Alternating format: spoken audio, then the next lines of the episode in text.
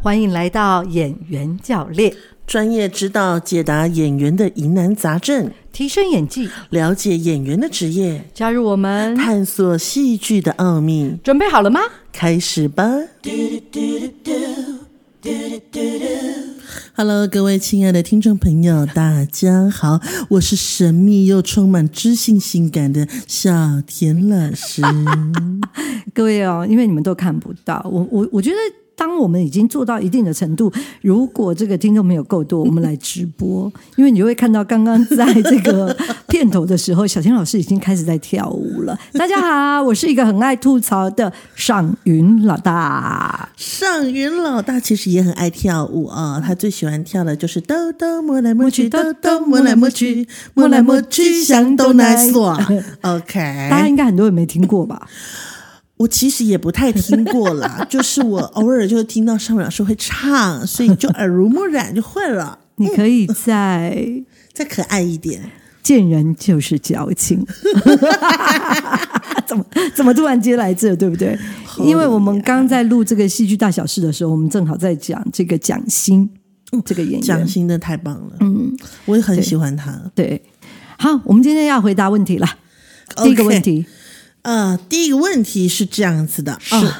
是来自于呃，就是一个北半球的一个女孩，北北半球一个女孩啊。啊，好，我想问人家维维夫人不是都会收什么来自于桃园啦、莺歌啦，或者是什么高雄啦，是是是，那我们当初也没有叫人家一定要写长那个他所在的地理位置啊，OK，那我想就应该在北半球吧。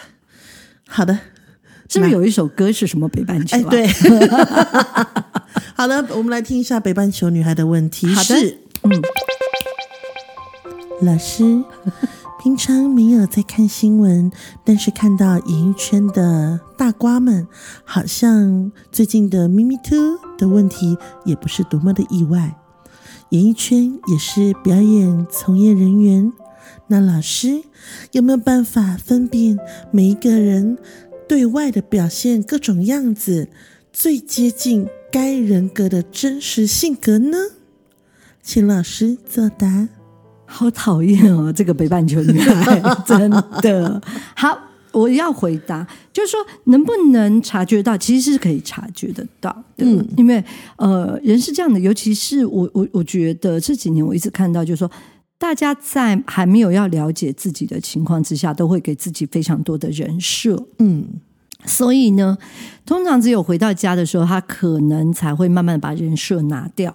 那如果在成长的过程当中，他是在一个比较复杂的环境，所谓比较复杂的环境，就是说他在呃，可能是一个大家族的成长环境里面，那么可能他这个人设连睡觉都不能拿掉。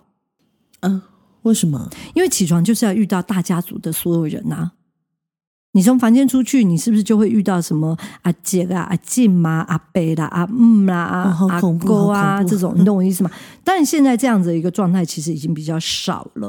但是就是说，在这个过程当中，当每一个人都把自己的。样貌都用自己认知的方式设定好，可是没有真的要去理解自己内在真实的样貌的时候，嗯，他其实还是可以理解他真实的样貌大概长什么样子。哈，很像绕口令，对不对？太像了，老师。OK，这太玄了。我我用一个很简单的一个说法，就是说，人在什么时候他是没有办法把面具戴好的？人在什么时候是没有办法把面具戴好的？喝醉的时候，喝醉的时候，OK，好，喝醉洗澡的时候，洗澡的时候，洗澡的时候，有些人他面具还是戴着，你不会湿掉吗？呃，我说的面具不是那个面具，哎呀，真的是好难跟你沟通啊。好，来，我们先从喝醉开始说。好的。人在人在一个逻辑意识控制住自己的时候，其实是很难放松的。是，所以在什么样的情况，他的逻辑意识会比较放松呢？第一个就是你形容的喝醉的时候，第二个就是他失控的时候。所以你会发现有非常，尤其近几年，就会近大概一二十年，你就会发现大家都很怕失控。嗯，对，就是我常常会听到有人说：“老师，我不能失控。”对，嗯，很多人，嗯很多人都这么说人都这这么说。那为什么不能失控？因为他有一个，他希望别人看到他的样貌。对，哦，所以怎么样会看得到？比如说你在跟他聊天沟通的时候，他比较放松的时候，嗯你可以透过他的眼神，就是他的眼神的一个样貌，还有他的一个惯性动作，嗯他的这个都是一个符码。那透过这些，你就可以知道他真实的样貌会是什么。所以也就是说，如果像譬如说演艺圈的艺人们，我们没有办法近距离的跟他们接触，那其实要看到他们真实的样貌，其实还是有点难度的。是非常有难度的。对，除非我们是他的化妆师哦，有可能哦，除非我们某个状态就是比较靠近的，所以甚或连狗仔拍出来的东西，我都觉得它是可以造假的。嗯哼，对，他可以假装你不要拍我，你不要拍我，然后把自己的正面弄得超漂亮。对，对，对，对，是的。所以其实呃，有没有办法？因为其实演艺圈你要去认清一个人，其实因为呃。你不是真正在他身边的人，你都是透过一个媒体的传播的时候，其实你是很难透过这样的方式去理解他的，除非你是长期的观察。嗯，对，但这个观察不是看他的戏，而是有的时候你可能会去，呃，因为只要他站在荧幕前面，他就是一个样子了嘛。嗯对，所以你其实有的时候是透过一些比较软性的访问、嗯访谈性的节目，嗯哼，对你才能够比较能够看出来他的样貌。嗯所以有些表演者，就是有些演艺人员，其实是不喜欢去去接受一些综艺节目或者是一些访谈性节目的一个访问的。因为很有可能不小心会被攻破。对，他会不小心的被攻破，不小心的会泄露自己的真实样貌。嗯哼，所以也就是说，像我们现在，呃，就前一阵子被翻出来的那些大佬们啊、嗯他们大部分的人其实本身就是演艺圈的综艺节目的主持，嗯哼，他们其实就有涉略，所以他们的人设其实很坚强的、哦。对，，没错，嗯哼，所以那这种人就更难更难看破了，更难看破。可我觉得，说实话，你到底要看破对方什么？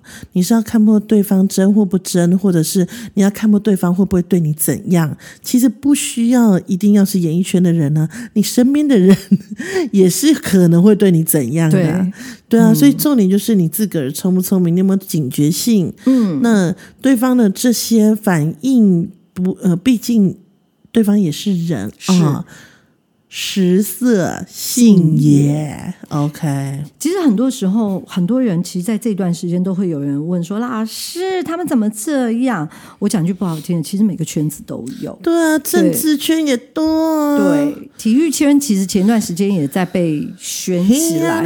那其实最多的就是教育界，其实也蛮多老师嗯的。对，那所以其实到底要怎么去看待？应该是说，我觉得他的这个问题应该是说，老师你有没有办法去分辨每个人对外表现的各种样子是最接近这个人真实的样貌吗？基本上只要能够跟你相处超过呃半年以上的，我相信你都应该可以观察得出来。对啊，这个人到底这么正直，或者是披着狼皮，或者是什么样的样貌？嗯，你自己要会观察，孩子们，对对对，所以其实在这个部分，就是说，其实演艺圈其实它已然是被媒体所保护好的，嗯，所以其实你真的要去理解这个人真实的样貌，其实也很难。那另外一个换一个说法，其实你也很难靠近这些人啊，嗯，也是，除非你是这个圈子的从业人员，嗯，对，嗯，所以不管怎么样，亲爱的各位，尤其是新手演员们、实习演员们，演员五力其中一力就叫做观察力。察力对，所以你要会观察，要懂得看脸色。不错 OK OK 来到我们 next question。呀你看，我就说嘛，哎，都没有要支持我买声卡，我得自己弹指，啾啾。啪，老师，是上周下课之后，我跟我的另一半分享上课的内容。我说我的同学都好优秀哦，只有我自己演不好。我的另一半说：“呃、啊，你根本没在演戏啊，啊，你只是在做你自己啊，怎么办？我没有办法投入到角色里。请问老师，你有什么样的诀窍吗？我不知道我该使用的工具是。叭叭叭叭叭叭，噔噔噔噔噔。噔噔噔噔噔。呃，其实这个问题是这样子的哦，就是说，呃，其实每一个人在面对表演的时候，都有一个呃，刚开始都有一个不是很清楚的认知，就觉得说，那我只要不是我自己，应该就可以了吧？可是如果你平常的习惯就不太容易习惯观察别人，或者你在不够了解自己的情况之下，你只是改变了某个声音，改变了某个样貌，你就觉得你换了一个角色，其实这都是有难度的。然后再来就是新手演员们，或者是实习演员们，就是你刚入门的演员，其实你要能够很快的能够分辨你的同学演的好不好，其实都有难度的啦。嗯，对你只是觉得，哎，别人都演的比你好。其实每个人都会有这种感觉。其实每一个哦，就是万事起头难，真的。刚开始就像譬如说，同样的，我们今天要练一个呃运动项目好了。譬如说我把你丢到游泳池里面，你就会游泳了吗？当然不可能。没错，你还是会需要经过一段的训练。你要怎么换气？怎么漂浮？怎么踢水？它慢慢的结合成一个游泳的姿态，你才能够前进。是。那同样在表演里头也是一样的。你在你还没有办法理解某个角色的思维惯性、习性、呼吸状态，那你该怎么开始呢？建议你可以先从。模仿开始，嗯，呃，模仿一直是新手演员跟实习演员最好的、最好使用的武器。对，尤其是它可以增加你的 data 值。嗯，我们常常会说，哦，我跟你讲，我隔壁坐了一个同学哦，哦，他连笑哦都要捂嘴笑，哼哼哼哼哼，超讨厌的啦。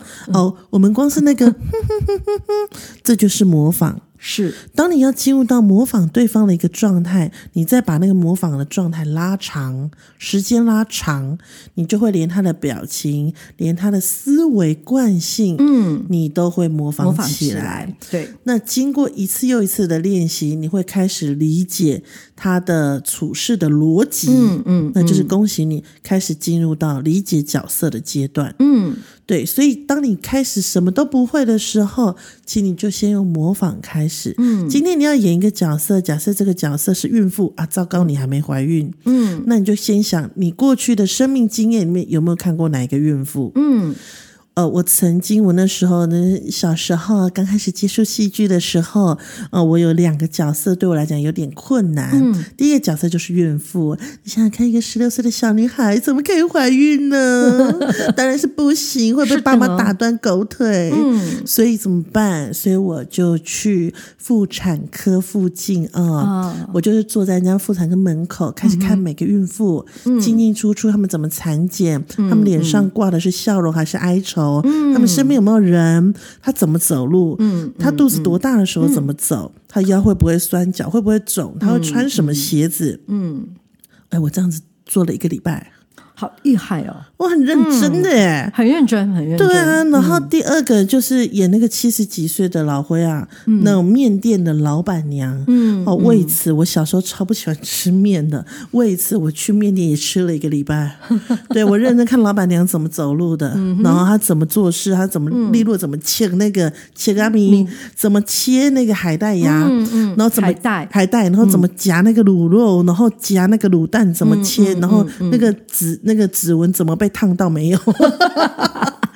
对啊，这个都得你得去观察跟模仿，是，久了它就会变成你身体的某个部分，它就是一个惯性了。对，它它会变成你的养分，对，它会变成你的养分。对对，然后，所以说，当你什么武器都没有，什么都不了解的时候，很简单，你就可以先从你想要先演什么样的角色，嗯那这个人会出现在哪里，嗯你就先去模仿他，嗯，这样是最快的。真的呢，你好棒哦！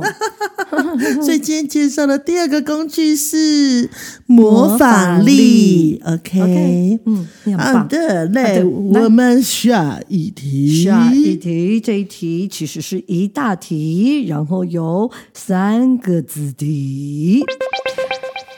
老师在学习发音练习过程时，老师说明要去注重嘴型，透过嘴型去了解别人如何念字。啊、其实不是这样的啦，是你透过呃去注重教你念这个音的人的嘴型，去理解我该怎么把这个字念清楚。应该这样说，嗯哼，不是去了解对方怎么念这个字，对，是他其实是在让你知道你要怎么发这个字。其实这就是老师应该形，老师你形容应该就是我们从就是我们小学的时候开始学真的语言。语言，对。那我们就是看老师的嘴型，对。然后模仿他的嘴型，，对，然后去发出这个音，没错，然后那有的时候会有唇齿音，嗯。或是舌头音，嗯嗯，那老师听你的唇型已经对了，哎，看你的唇型对了，对。但是你的音还不对，他就会调整你里面的舌头，嗯肌肉的状肉对。状况，嗯，还有这个空间的状态，所以其实呃，发声的一个概念，就是说学语言的一个概念，其实你必须要有一个非常清楚的一个模仿者，嗯，对，然后这就是我们在讲的主要抚育者，所以主要抚育者在教养你的过程当中，其实他会给予你在学习语言的时候的呃。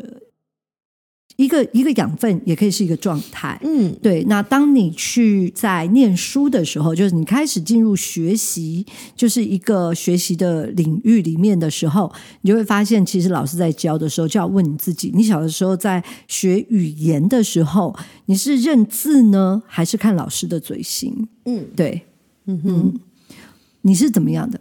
我吗？嗯，我其实都有哎、哦，真的哦、对啊，因为我 b p m 分蛮好的，而且我我幼稚园就开始演讲哦，然后所以就是我那时候的发音本来就蛮好的。好讨厌，不想跟你说话。那我们就往下一个问题去 啊。好的，来，请阿贡他说这一周的练习发现他自己讲话的时候比较多有鼻音，就会有一些可可爱的声音。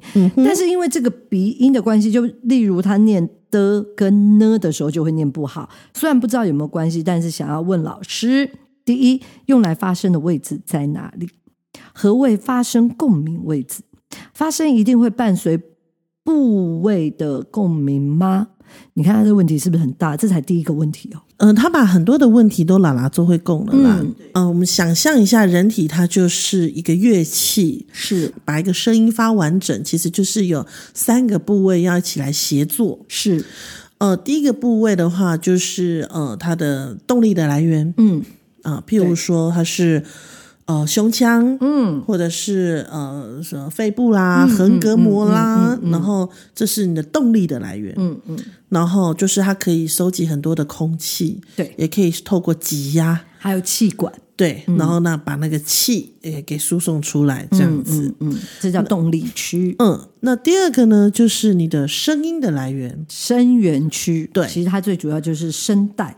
没错，其实，呃，这个声带就像吹嘴一样，就是我们、我们吹奏乐器会有一个吹嘴，啊，对你没有那个吹嘴，你那个乐器是发不了声音的。啊，好聪明啊！就像钢琴有一个弹灯对，没有错。哦那就像萨克斯风会有一个木片。啊啊，这是一一样的道理。你少了这个东西，你是没有办法透过震动，然后让你能够发出声音的。是的，那所以人体呢，就是为什么有人说，哎，他的声带呃什么被怎么样怎么样了，嗯，然后啊，那声带坏掉就是被毒哑了，是一点声音都发不出来的。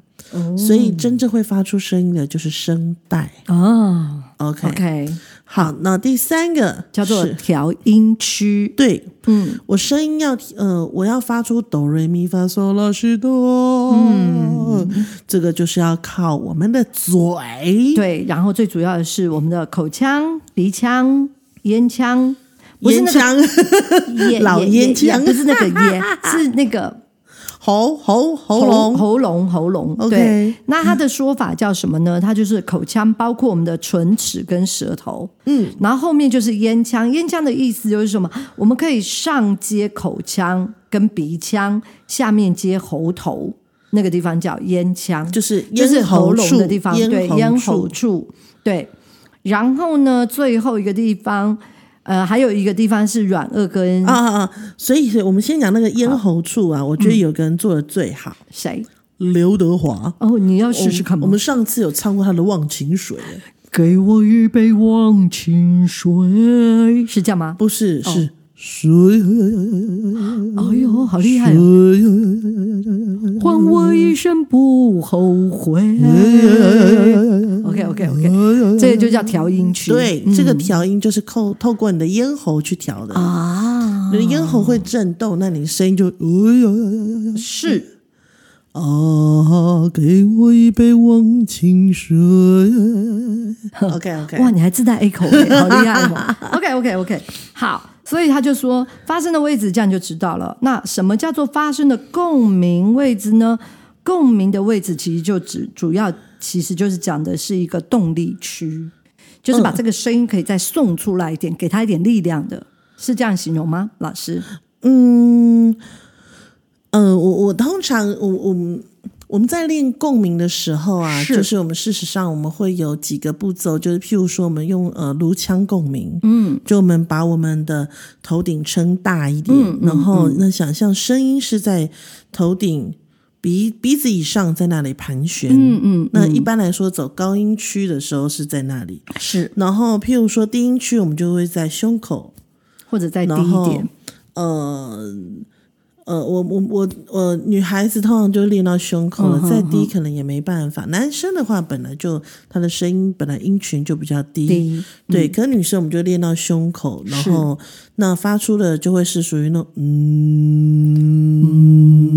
哦 OK，那就是属于比较低频的东西。是的，对，所以它的共鸣是这样子来的。然后，所以我们在我们在呃稍微的分辨一下，我们彼此应该要有共识的一些呃呃认知、对呃、呃称呼。使用的方式，对，例如说，我们说我们的胸腔横膈膜肺部，我们叫它叫做动力区，，对，它是属于施力点的地方。没错，那我们声音只有一个地方会发出声音，声音的来源就是声带。调节你的声音的好坏、宽扁、高低，是你的口腔、你的鼻腔以及咽腔，以及你的咽喉处。嗯，OK，对，然后所以主要是这三个地方。嗯，然后那未来在在更晋级呢，会发现你的声音可能有分成身体的右上、左下、左后、右上这种之类的。那是因为我们搭配肌肉的使用，嗯，我们身体的旋转，它会让我们声音会有不一样的共鸣的状态。是，但是那个太进阶了，孩子们，我们先从初阶开始就好了。嗯所以，我们先了解这三个地方。没错，那针对于这个学生的问题，我已经觉得他很棒了。嗯，因为他有说，他发现呢，有点鼻音会有一点点可爱，嗯没有错。呃，鼻鼻腔，嗯然后它会往上走，嗯，会一直往后抛，对，连接到我们的额肌、颞肌。那通常会用这边讲话的都是小朋友。对啊，小朋友就会说：“妈妈，我肚子饿饿。妈妈，我肚子饿饿了，我要吃东西吃东西。嗯嗯，他就是属于比较上面走的。那妈妈呢，就是属于中下方了。嗯好，中年之后呢，就会属于比较中下方。是，所以妈妈就会说：“好了，你乖乖了，好，待会就带你去吃饭好吗？”嗯，好，谢谢妈妈。你是为了展现你的声音变化吗哎，被发现了。OK，好 的。嗯嗯，然后再来他的第二个问题说，发声的发声的位置是否也会影响咬字？啊、发声的位置应该是说你使用的调音的位置会不会影响你的咬字？对，咬字它会是跟调音有关系。对，我今天要念 b，这个 b 是来自于调音区发出来的。对，对，所以就是咬字这件事情跟调音区有关系，嗯，跟发声的位置。所谓发声位置，请问你指的是声音的来源吗？跟声带没有没有关系 OK，好好，下一题。下一个，呃，发声的位置如何切换自如？发声的位置无法切换自如，其实是动力区的协助以及调音区的协助，才有办法让你可以变换自如。嗯，那至于刚刚有讲到的，就是展现年龄层不一样，你是鼻腔以上还是鼻腔以下？那这个切换自如就是练习，让你的肌肉有力量，没错，它就会顺着你平常练习的状态，然后跟你意识下的指令，然后去做一个协作的关系。是。